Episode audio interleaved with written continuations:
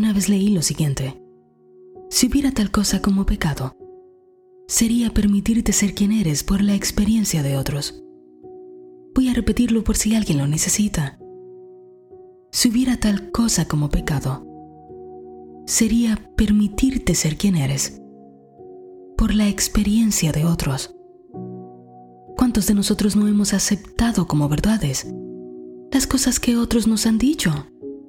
Y estos a su vez han aceptado de otros lo que otros han dicho. Y así estamos viendo a través de los ojos de los demás, dejando de lado nuestra sabiduría interna. No quieres decepcionar a nadie y eliges decepcionarte a ti. Hace poco lo conversábamos en nuestro grupo de Telegram, como a veces desestimamos conocimiento que se nos ha revelado de cierta forma y porque no lo hemos escuchado, no se lo hemos leído a alguien más. Dudamos que esto sea verdad. No queremos decepcionar a nadie. No queremos pasar por tontos, pero nos decepcionamos a nosotros mismos. Hemos aceptado tantas cosas y luego, cuando nuestras experiencias nos dictan otra cosa muy distinta, tenemos que ir con alguien para que nos oriente, para que certifique que estamos en lo correcto o en lo incorrecto. Porque hemos desestimado nuestra sabiduría interna. Hemos adoptado verdades que no son la verdad del espíritu. ¿Y cómo la hemos aceptado? Estas han creado pensamientos. Los pensamientos han creado emociones. Y ambos son creativos. Y así poco a poco hemos determinado nuestra experiencia humana a través de los ojos de los demás. Tenemos semanas mencionándolo por aquí. Y todos debemos prestar atención a esto. El poder se recupera al reconocer quién eres, al comenzar a pensar por ti. Aquí pierden los pensamientos de la humanidad poder, pierden poder sobre ti y tú comienzas a dejar salir tu divinidad.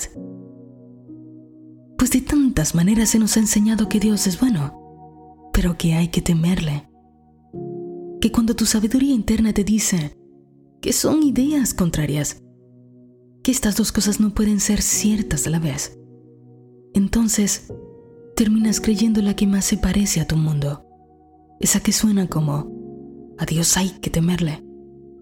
Y así tenemos más fe en el mal que en el bien. Tenemos más fe en que nos irá mal que en que nos irá bien. Y si algo está saliendo muy bien, dudamos de que dure. Sé que todo esto no es nuevo para ti, pero hoy quiero que lo veamos aún de una manera más profunda, que puedas erradicar de tu vida creencias que no cuadran con tu ser más profundo, que le des crédito a tu experiencia humana, que la honres, que veas cuán sagrado es tu conocimiento interno y comiences a pensar por ti.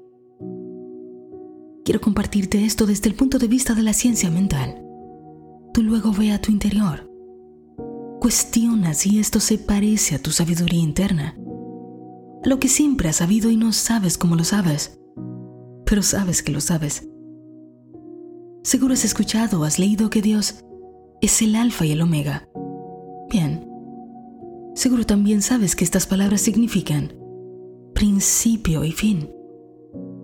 Y que en ciencia mental, esto significa toda la serie de causalidad desde el primer movimiento originario o sea, el alfa, hasta el resultado final.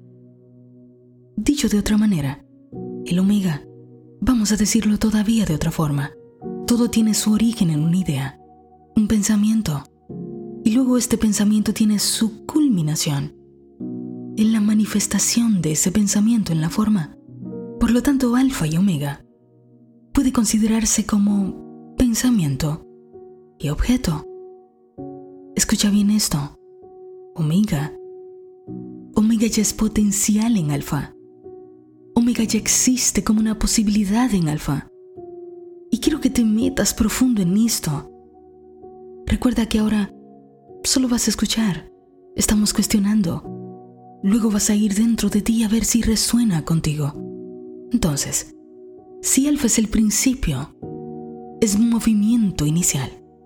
Y omega es la culminación de ese movimiento en la forma, entonces debemos entender la verdad de que el objeto ya existe en el pensamiento. El objeto ya existe en el pensamiento. Entonces, este omega que trasciende, que existe como una posibilidad, no debe ya existir en el ideal divino dentro de nosotros. Tú como una obra terminada existes en la mente de Dios. Vamos a ponerlo todavía de otra manera. Si tú has salido de Dios, que es el alfa, ¿no crees que en Dios estás completamente terminado como un ser divino? Como un omega.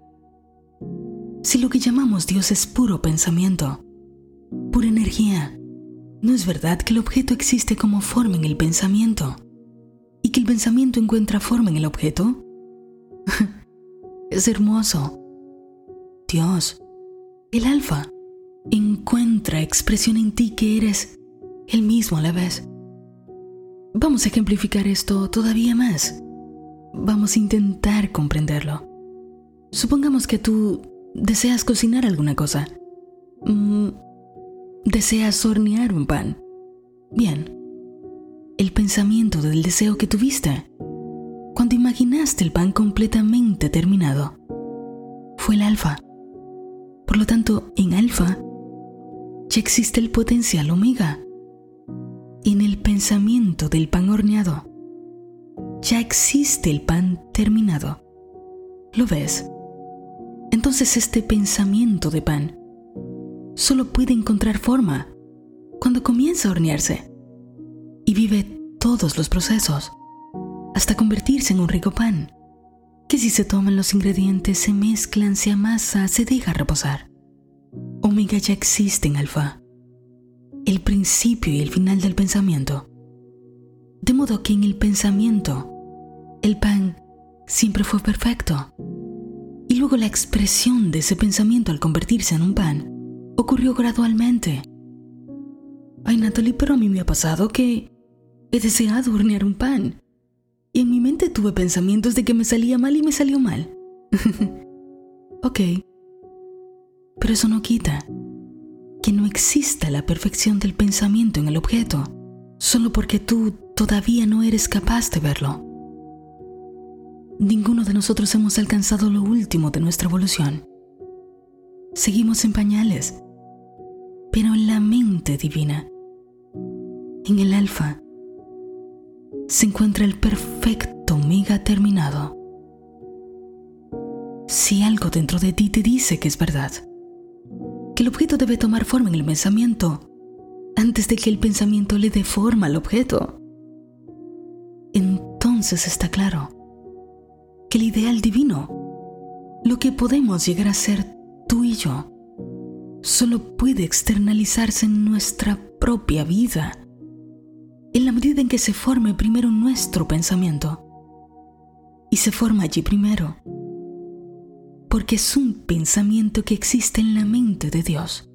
¿Estás comprendiendo esta belleza? Cada vez que tú te haces pequeña, pequeño, porque dudas, porque te enseñaron a no querer quedar mal, te enseñaron otra cosa, sea la razón que sea tú estás limitando la concepción de ti que existe en la mente divina.